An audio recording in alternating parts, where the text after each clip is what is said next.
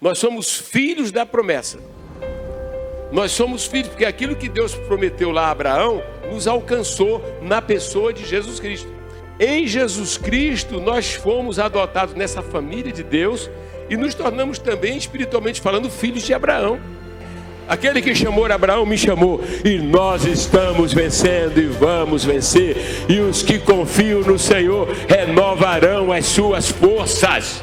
Deus está permitindo que passemos por dificuldades, permitindo que passemos por aflições.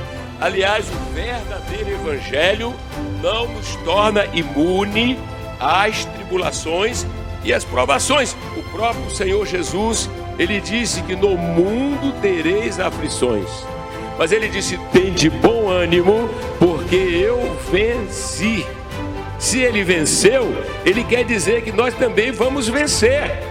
Porque a vitória dele é nossa vitória. Fomos chamados a termos comunhão, intimidade, companheirismo, com o Deus Todo-Poderoso.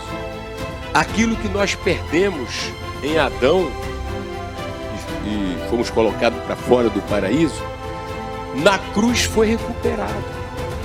O véu se rasgou. Não há mais separação entre nós e o Senhor. Ele é o nosso Salvador, porque ele conquista para nós uma outra qualidade de vida e essa vida é chamada vida eterna. Ele promete um reino duradouro, e esse reino é o reino de Deus. E nesse reino não tem morte, nesse reino não tem cemitério, nesse reino não tem hospital, nesse reino não tem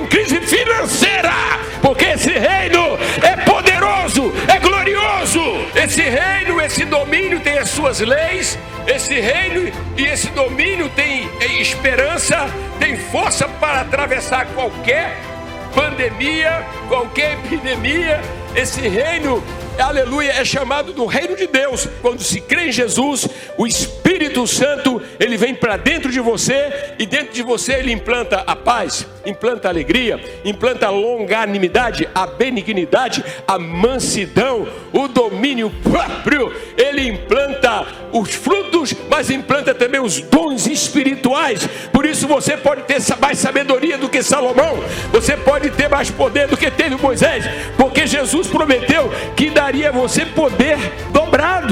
Você precisa contar que você conheceu alguém, alguém interessante, que não vai te decepcionar, alguém interessante que não vai te usar, alguém interessante que não vai te manipular mas alguém que vai mudar a sua vida, vai te libertar.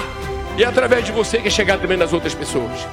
Onde quer que você vá, ou, ou, ou a aprovação que você passe, existem promessas.